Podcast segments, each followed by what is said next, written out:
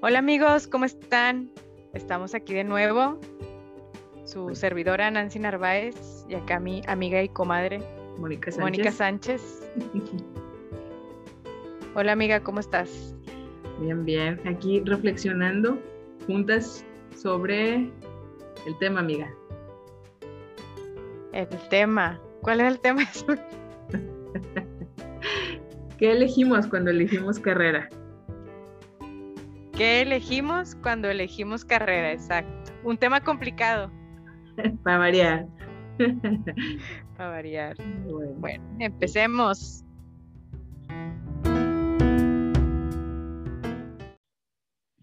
pues estamos de nuevo eh, retomando nuestros, nuestros audios para compartir con ustedes otros temas. Y eh, el día de hoy que hablamos de qué elegimos cuando elegimos carrera, pues eh, quizás pareciera un poquito un tema no con seguimiento del tema anterior, pero consideramos importante tocar este tema hoy. Platícales, amiga, ¿por qué? Pues bueno, muy importante porque estamos en esta etapa de exámenes de ingreso a universidades y hay mucha gente que está ahorita todavía con dudas, muchos chicos con dudas. Entonces, pues bueno, es importante saber por qué elegimos cuando elegimos ¿Por qué elegimos y qué elegimos cuando elegimos? y cómo elegimos Ay. y en qué momento elegimos. Ay, también. Dios, qué complicado. Ya nada más decirlo así suena así de que, oh, no, es demasiado. ¿Por qué elegiste tu carrera, amiga? Cuéntanos. Porque me di cuenta de que había cosas con las que yo podía y cosas con las que no.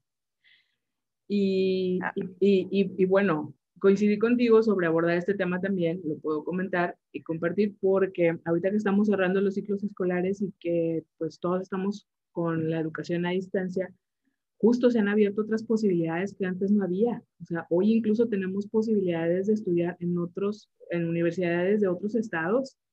Eh, podemos entrar a posgrados de otras ciudades sin tener que mudarnos a esa ciudad.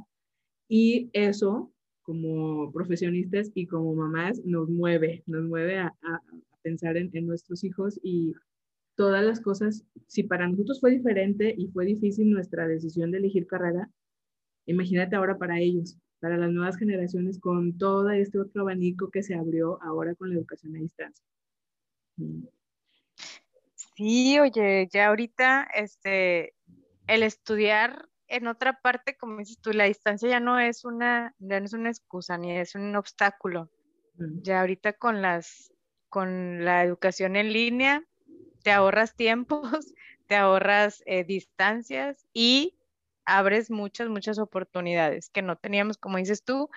Eh, fíjate, ahorita que yo he visto carreras que además han estado eh, como surgiendo por todas las necesidades que pues van también eh, surgiendo con estas nuevas mo- modalidades de vida y demás. Ujú. Eh, digo, to- hay muchas que me gustan y que digo, bueno, ahora podría volver a estudiar Sí. porque pues además ya tengo una computadora y tengo internet, entonces ya no necesito irme a vivir a Estados Unidos o a, no sé, a Querétaro, qué sé yo, ¿no? Está mucho Sí. más fácil.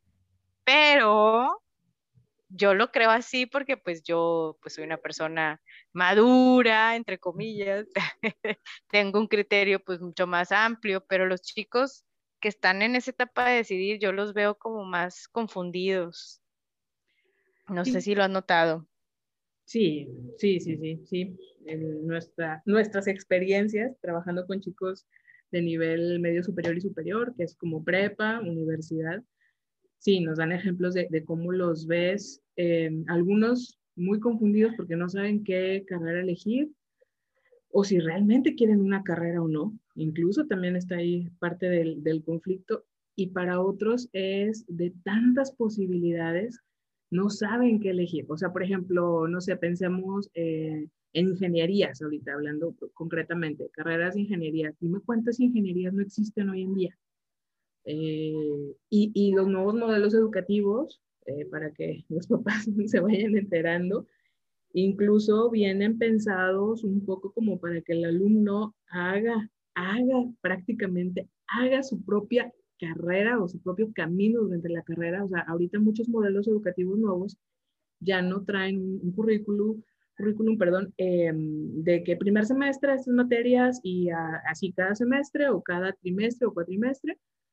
Em, todos llevan el mismo plan de estudios. Ahorita hay carreras que a lo mejor llevan como un tronco común hasta un cuarto, sexto semestre y los últimos cuatro o la mitad de la carrera, los chicos ya pueden elegir materias de otras carreras afines o eh, materias que les generan como un, el equivalente a un curso, un diplomado, una especialidad. Por ejemplo, he visto carreras de ingeniería que si por ahí en los últimos semestres el chico dice, sabes que yo también quiero formarme un poco en relación con recursos humanos, le puede, puede tomar y meter una, una materia que tenga que ver con recursos humanos, eh, porque él está pensando en poner un negocio, ¿no? Y entonces quiere estar formado e informado y, y, y, mete esa materia que a lo mejor normalmente en una ingeniería diferente no pudiera llevar.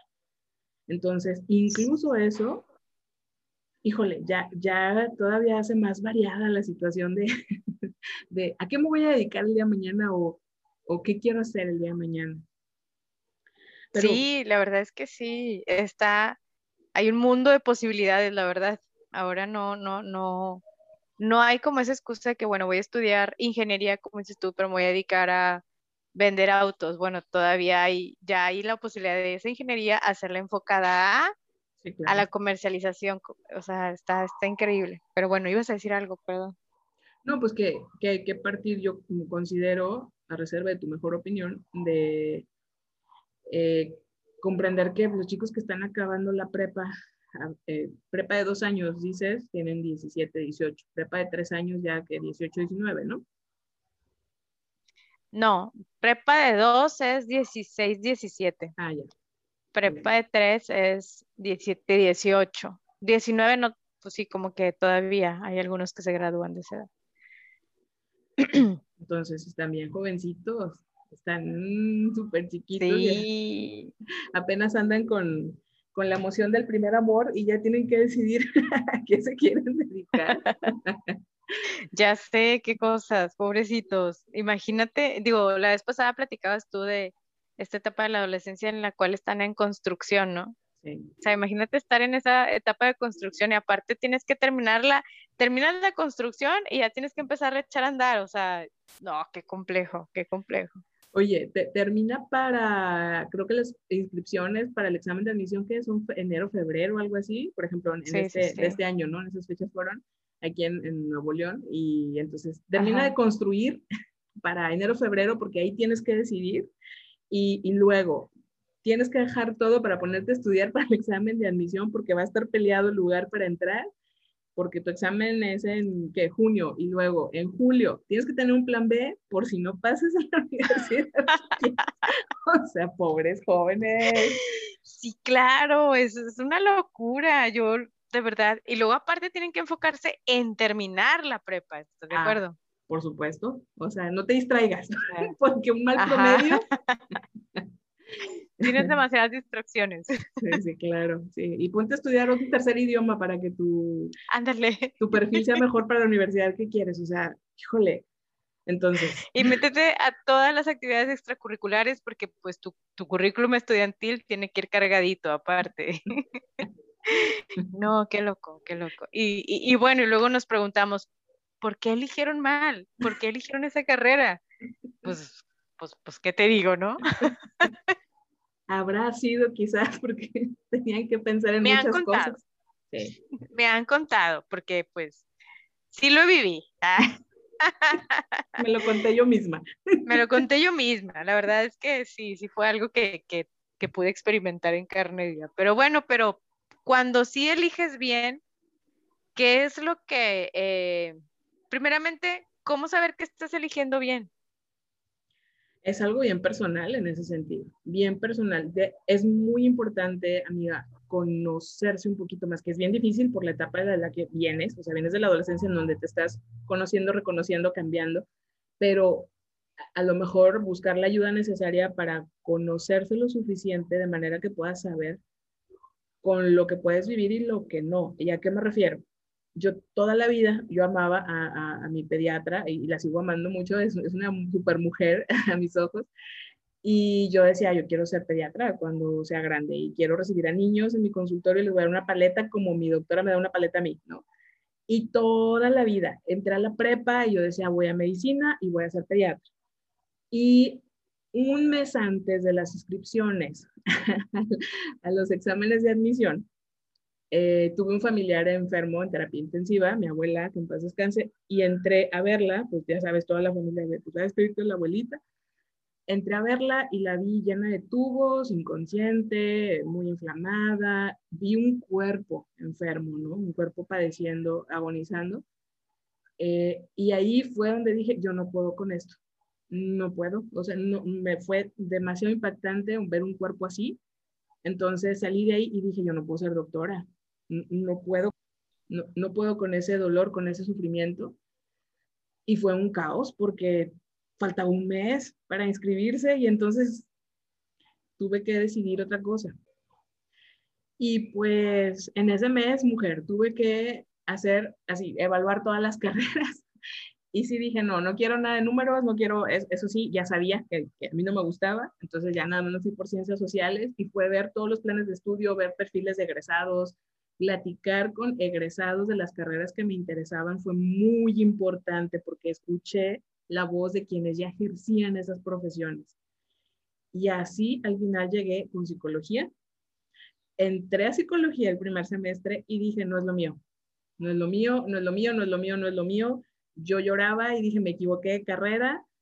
Y mis papás en ese momento me dijeron, a ver, espera, respira, ¿por qué no te quedas un semestre más y ya evalúas? ya con más conocimiento de la carrera, con otras materias que te toquen el siguiente semestre y ya vemos.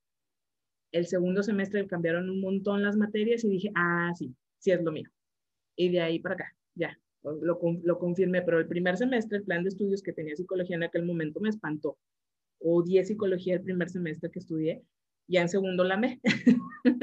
pero, pero el punto es, lo que trato de transmitir con esta experiencia es, que si yo no me hubiera dado cuenta que no podía con el dolor físico de las personas, probablemente hubiera entrado a medicina y probablemente hubiera abortado la misión. El primer día de la clase de anatomía, donde bajas a la morgue, ahí, ahí hubiera dado el cuartazo, ya sabes. Sí, claro. Yo, yo sí fui a ese lugar. Sí, a mí en la carrera me tocó ir a ver, en, medicina legal, me tocó ir a la morgue a ver un cuerpo este, que había sido, em, pues bueno, que había sido, no me acuerdo qué accidente había tenido, pero había que, que revisar las heridas y todo eso que, que tenía en el cuerpo, ¿no? Entonces, sí, no, bye, yo no, esas cosas no.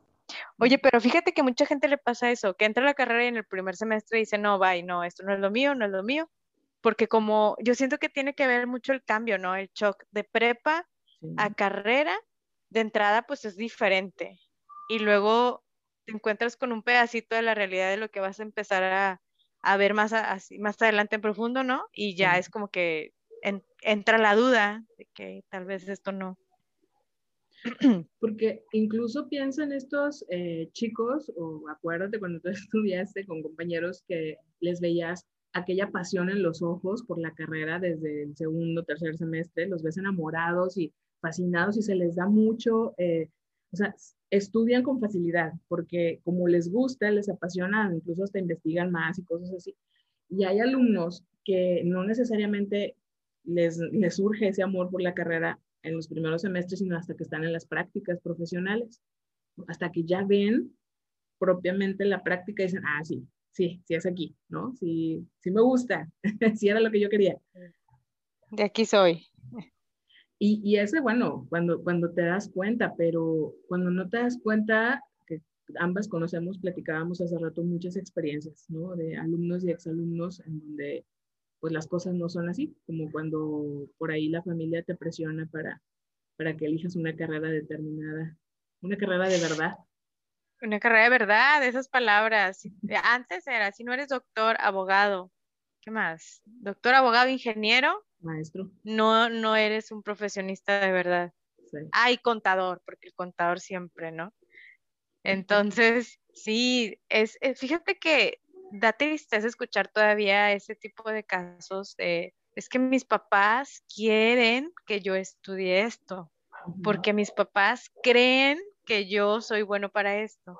Es increíble, ¿cómo que ellos quieren? ¿Y tú qué quieres? Y, y, cómo te sientes en relación a eso? Porque incluso no pueden ni siquiera expresar sus emociones de esa, eh, de eso que, que, los, del deseo que tienen sus papás, ¿no? No de ellos.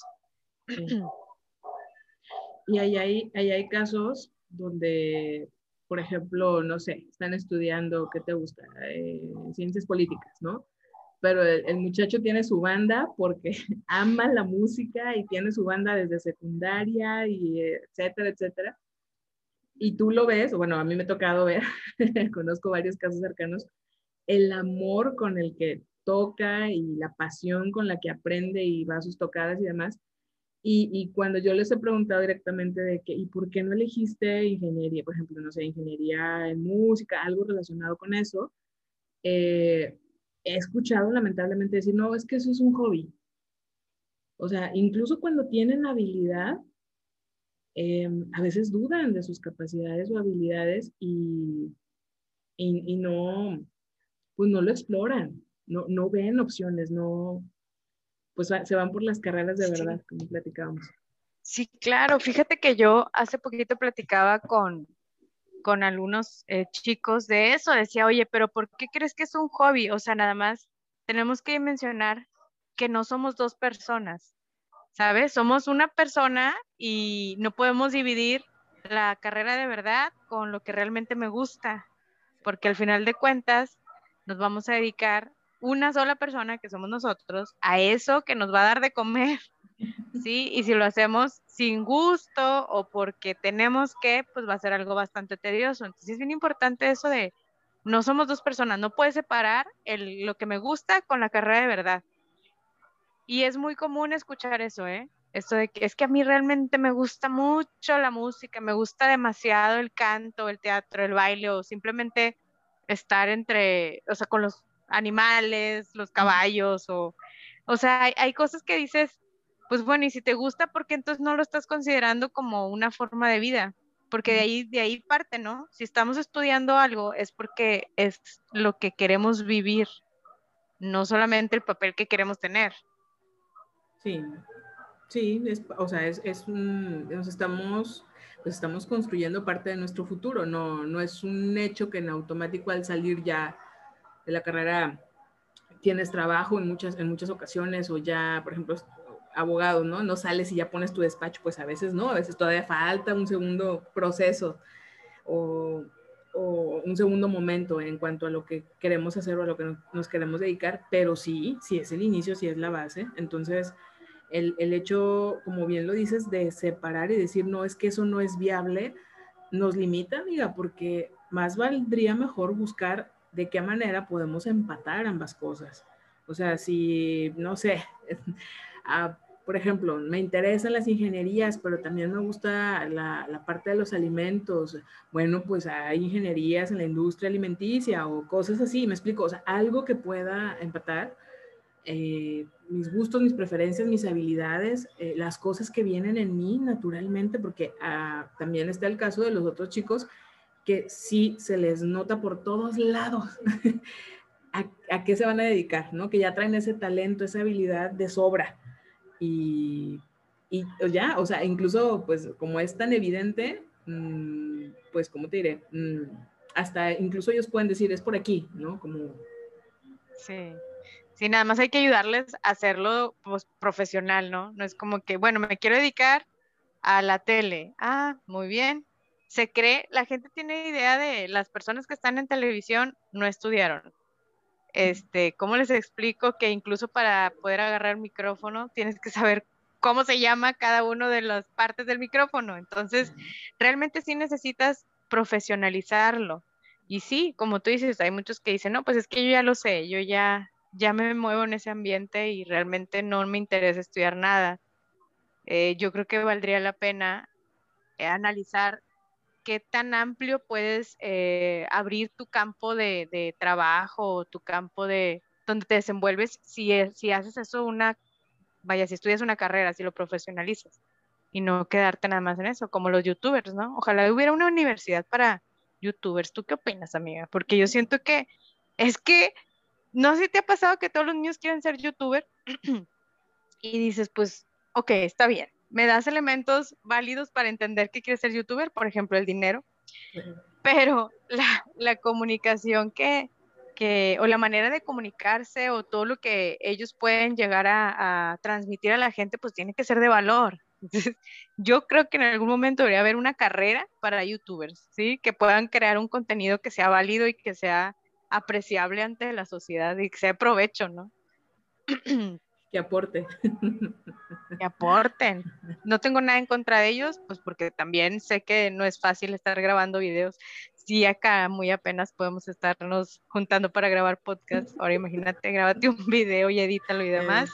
sé que no es fácil, no demerito el trabajo, pero sí podría ser más como profesionalizado, ¿no?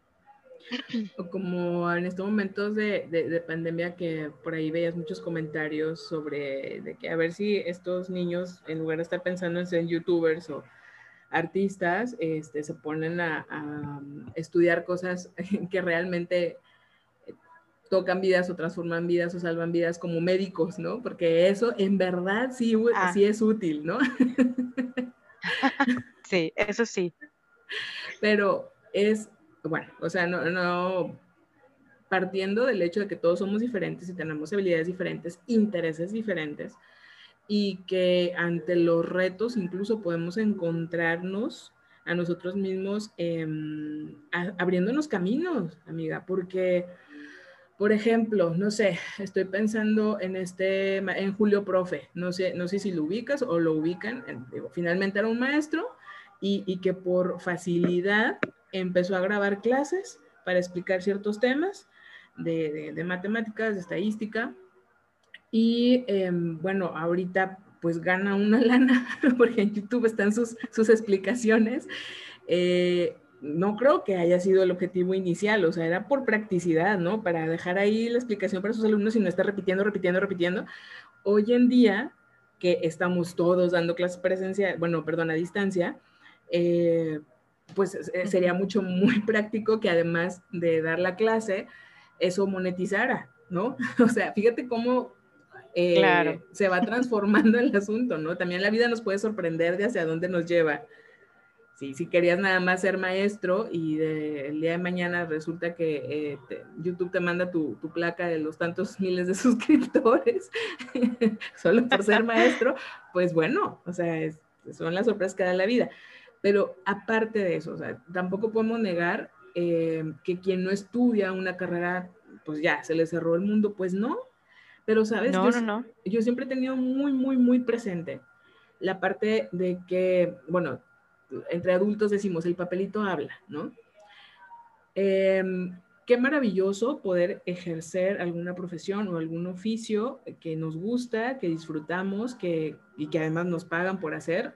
Genial pero también si eh, no hay un respaldo, digamos, lo voy a nombrar así, legal, también nos exponemos a ciertos riesgos, porque eso es lo que te da el título y la cédula profesional. Es un respaldo legal de hacer lo que haces, ¿no?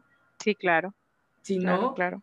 si no, corrígeme si me equivoco, te pueden demandar por usurpación de qué?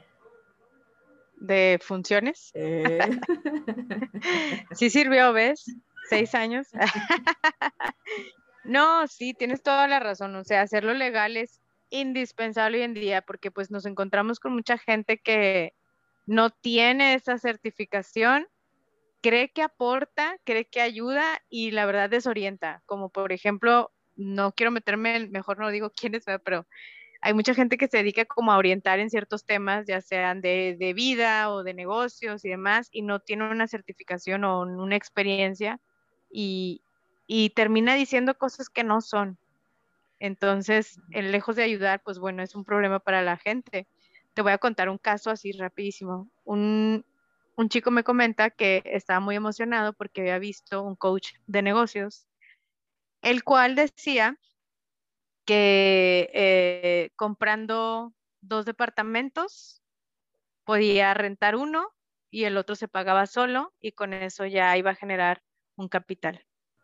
Entonces, o sea, imagínate un chico de 15 años que te digan eso, pues bueno, wow, digo, ¿y de dónde va a sacar el dinero? No, es que precisamente pidiéndole a un banco, le pides dinero a un banco, compras los dos departamentos y con, lo que, con lo que rentes, lo de la renta de uno se pagan los dos y en el otro tú pues puedes vivir y así, ¿no? ah, muy bien. Emocionadísimo, estaba juntando para el enganche para pedir un crédito para estos dos departamentos. Ya cuando los aterrizas y les dices, oye, si sabes que para pedir un crédito, primeramente tienes que ser mayor de edad. En segunda, necesitas, pues bueno, tener un trabajo estable que justifique que puedes pagar ese crédito. En terceras, va a ser muy complicado que te den el crédito para dos departamentos. A duras penas, si te van a dar para uno, porque por la edad y por el tipo de trabajo que tengas, pues va a ser complicado. Y por otro lado, en ningún momento puedes rentar una casa, digo, es, es casi imposible hoy en día rentar una casa por el valor de dos. ¿Sí me explico? O sea, no puedes decir, bueno, como pago de los créditos de los dos, pago 20 mil pesos, pues pongo en renta uno de los departamentos en 20 mil y con eso se pagan los dos. O sea, no se mide de esa manera.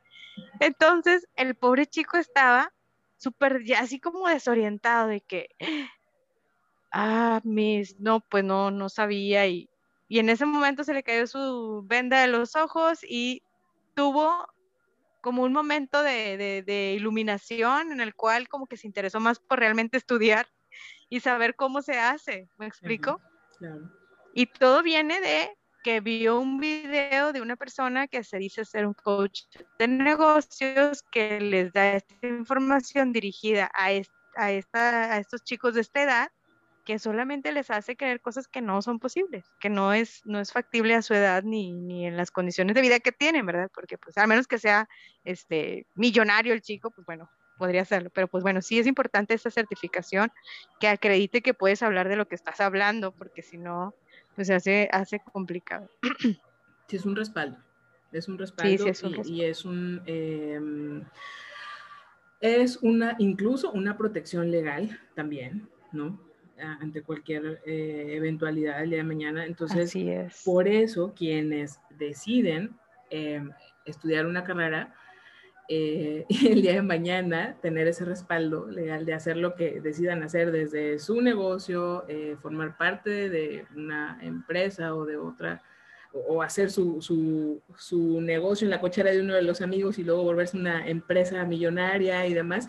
Bueno, pues todo empieza, empieza por pequeños pasos y uno de los pasos es elegir la carrera o elegir eh, la profesión y en qué nos vamos a basar, porque ahorita que hablábamos de los youtubers, si, si eliges específicamente por el dinero, híjole, vamos a estar en un problema, vamos a estar en un problema porque podrá darte mucho dinero algunas profesiones, pero mm, el dinero no va a traerte por sí mismo una satisfacción personal, una realización personal. Podrás tener materialmente hablando muchas cosas, viajar por el mundo si quieres, por los millones que ganes, pero esa, esa satisfacción de producir, de aportar, de, pues no sé, eh, hace, ahora que fue el día del psicólogo y que me escribían expacientes, eh, pacientes de hace años que me, me, escribían para felicitarme y agradecerme el tiempo que los acompañé y que sé que están súper bien hoy en sus vidas, eso, eso no te lo da el dinero. Entonces, em, en, la, en, la, profesión que sea, o sea, esa satisfacción no se puede comprar con dinero, eso es algo personal totalmente y parte de elegir, eh, eh, perdón, parte de, de elegir bien, bien la carrera, para eso digo, papás, hay procesos de orientación vocacional, si vemos que nuestros peques tienen dudas, eh, más que más que guiarlos nosotros, amiga, no sé, no sé qué piensas tú, o sea, podemos ver que nuestros hijos, no, pues no sé, a mi hija le encanta la natación, entonces, eh, pues, que se dedique a eso. Espérame, no sé si es algo de, de, porque, es, porque es niña y cuando es, crezca un poco más, realmente va a querer otra cosa, ¿no? Eh, sí más que llevarlos por un camino, considero que la labor más importante que podemos hacer es ayudarlos a que se conozcan, y a que vean con qué cosas pueden y con qué cosas no quieren estar lidiando. ¿Cómo ves tú? Claro. No, sí, de hecho yo creo que durante la etapa de crecimiento pues tienen la oportunidad de probar muchas cosas, así como un día les puede llamar la, atención la natación, el otro día el, taekwondo, la gimnasia, o este, no sé, la veterinaria y estar siempre cuidando perritos. Estoy hablando de una edad este, de, pequeños, ¿no? Que es donde empiezan a ver qué les gusta. Entonces hay que darles esa oportunidad. No sé, yo creo que mucha gente cree que si empieza una disciplina o, este, una clase de cierta cosa, tiene que continuar hasta que crezca y hasta que se desarrolle en esa área. Yo creo, o sea, reserva de lo que tú como especialista digas, que hay edades para poder conocer diferentes cosas y realmente saber qué es lo que a ellos les gusta. Es que es muy valioso que exploren, es muy valioso, porque en ese explorar van ellos, en, en algo, van a ver cómo empata sus habilidades y sus intereses con eso que están viviendo y, van a, y, se, les va a notar en la cara, porque van a ir contentos, porque lo van a disfrutar, porque te van a decir, eh, eh, mañana sábado, mañana no voy a ir, ¿no? Porque justo lo disfrutan y, y es, es, así, estar muy atentos a esa parte, eh, porque, bueno, no es tan visible por ahí de la secundaria prepa, sin embargo, esas habilidades y esos intereses ahí están. Y si de plano nuestros hijos las tienen muy escondidas o no se les notan, pues para eso, para eso están los procesos de orientación vocacional, eh, los exámenes de orientación vocacional, pruebas psicométricas, gente que se dedica a esto para ayudarles a no necesariamente salir con un diagnóstico de tú eres para tal carrera, pero sí al menos a lo mejor limitar un poco más y decir, sabes tus, tus puntajes son muy altos para eh, lo que tenga que ver, por ejemplo, con con escritura, con historia y, no sé, con investigación, ¿no? Y de, esas, de esos intereses tenemos estas carreras, y, bueno, aquí en México y están estas otras en tal lugar, como para que el chico pueda, pueda ver, pueda ver, amiga, que hay, no necesariamente, no sé si llamarlo así, que hay un lugar para él, pero que puede, puede encontrar su camino. A veces no va a ser el, camino que queremos nosotros como papás. Sí, y eso es bien importante, ¿no? Tener cuidado como papás no estar encasillándolos. ¿eh? Es que tú eres muy bueno para la cocina y es que tú eres buenísimo para esto. Y ellos a lo mejor ni siquiera lo consideran como algo importante y ya tú le estás metiendo ahí esa dudita y entonces al momento de elegir están entre pues es que mi mamá dice que soy bueno para esto, pero yo realmente creo que soy bueno para otra cosa y ya los haces bolas, ¿no? Entonces sí, yo creo que también como papás tenemos que tener mucho cuidado en qué es lo que comunicamos, ¿no? Cómo los orientamos, porque a lo mejor creemos que le estamos ayudando y nada más estamos haciendo más confusión en su cabeza.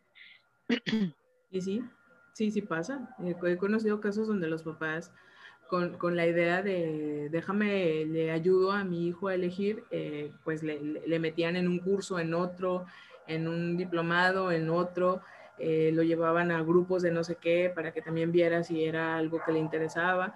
Y eh, al final el, chico, por empezar, para empezar no era por ahí, quedó muy confundido, abandonó la carrera que había elegido inicialmente y cuando eh, pues ya hizo su proceso de orientación vocacional y demás, em, sale un área de interés bastante alta y cuando le retroalimentan de que, oye, em, parece que tú serías, o bueno, te interesa mucho esta, esta parte de, de, las artes y parece que tienes mucho interés y tienes habilidades por los resultados.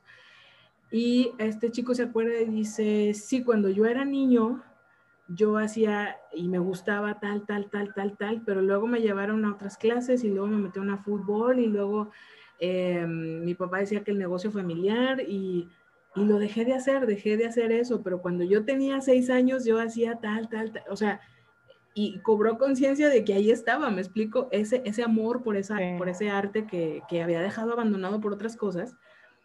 Y, y, bueno, pues ya, ya cada quien decidió, ¿verdad? Si este chico decidió si lo iba a estudiar o no, pero al menos pudo cobrar conciencia y conocerse más y decir, eso sí era mío, todo lo demás fue demasiado ruido y me aturdí.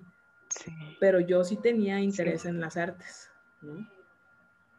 Ay, ya sé, pero es que sí es muy difícil eh, también como papás. Te lo digo como mamá, yo a veces tengo que prometerme a mí misma no emitir algún comentario cuando me están platicando de qué, qué es lo que le gusta y qué le gustaría hacer en el futuro y así como que digo, ok, voy a escuchar, soy receptiva completamente, donde vea que tiene dudas, pues lo único que puedo decir es como preguntarle para que él mismo tenga este, tome esa conciencia de si realmente es lo que le gustó o no, porque si me pongo a decir cosas, ya no. Pero es difícil, es difícil guardar silencio y escuchar únicamente.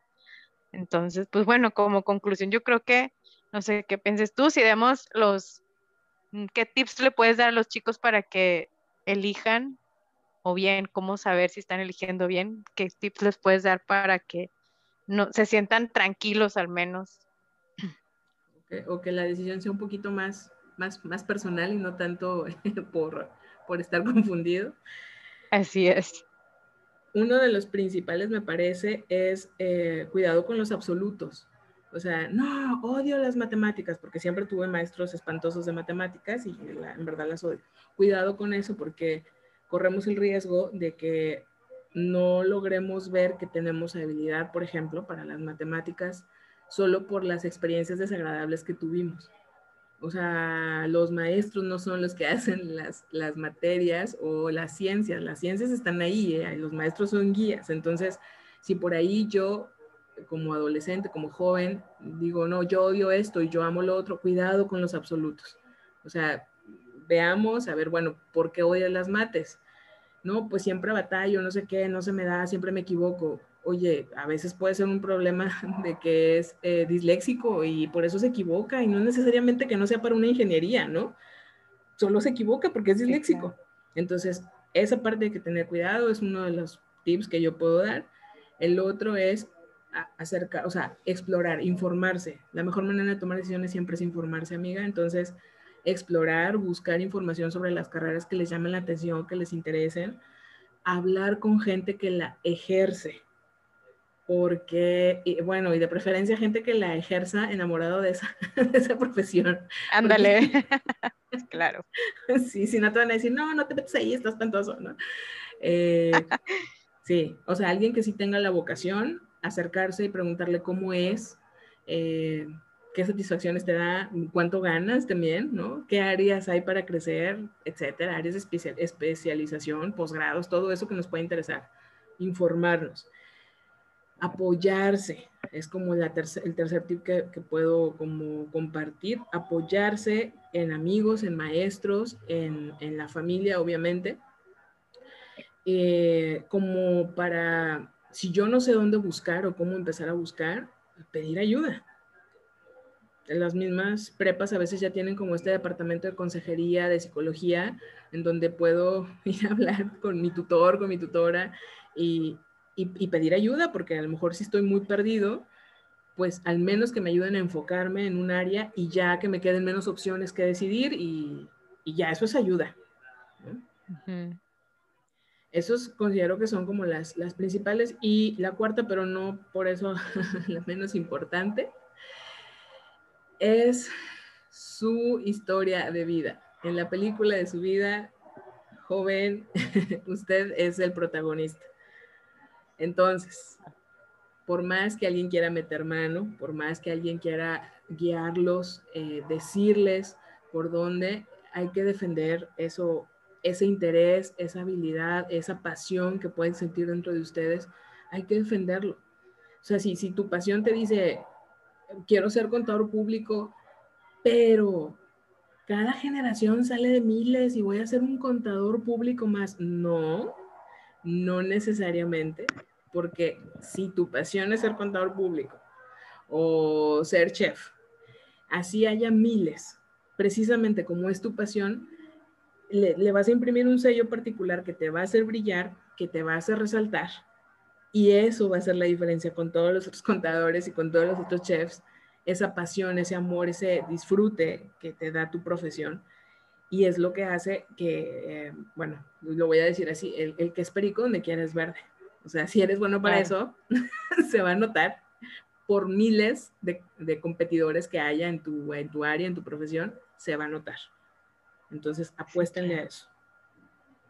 Sí, eso es, es, muy, muy cierto. Yo, este, definitivamente siempre hay alguien que sobresale y dices, bueno, ¿qué diferencia tiene este de aquel? Pues bueno, es que a este le apasiona su trabajo, lo desarrolla bien y, le, y eso hace incluso esa inercia que lo hace que vaya y busque más, que alcance más y, y pues bueno, sí, no importa cuántos hayan salido de la carrera, pero siempre hay que hacer lo mejor que a nosotros nos toca.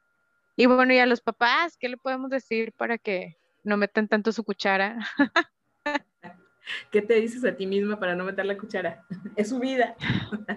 Mira, yo te lo voy a poner así. Yo digo, bueno, pues estoy creando personas, ¿sí? Entonces no son robots, no son, no van a ser mis esclavos, ni siquiera van a estar aquí para cuando ellos crezcan. Entonces, partiendo de ese punto, eh, pensando que estoy creando personas, me pongo a pensar qué es lo que yo como persona necesito en este momento o me gustaría eh, que me hubieran dicho, ¿no? O sea, lo que, lo que yo estoy viviendo, lo que me gustaría vivir en el futuro y qué es lo que me hubiera gustado que me hubieran dicho en el pasado para poder tomar mejores, mejores decisiones. Entonces de ahí me doy cuenta que lo importante y lo más, este, sí, lo principal en esta vida es ser felices. Finalmente, hacer lo que nos gusta, disfrutar lo que nos gusta, perdón, lo que hacemos, hacerlo pues con mucha pasión, con mucho cariño, transmitirle a la gente esa pasión. Y pues partiendo ahí entonces, cualquier cosa que decidan con ese amor y ese entusiasmo es bueno, ¿me explico? No puedo yo, este, demeritar si, independientemente de lo que quieran hacer, si de pronto me dicen, es que quiero ser eh, no sé, quiero poner uñas, por decir algo, pues bueno, o sea, qué padre y que seas la que más innova en ese tema y, que traiga tendencias, me explico, que lo haga con mucha pasión y con mucho cariño. este, porque yo definitivamente creo que si se va a dedicar a eso, si va a vivir de eso, pues lo tiene que hacer pues bien, ¿no? No, no, no me imagino a alguien haciendo algo que no le gusta, o bueno, principalmente en mis hijos, que es lo que más adoro, pues no quisiera que, que vivieran eso.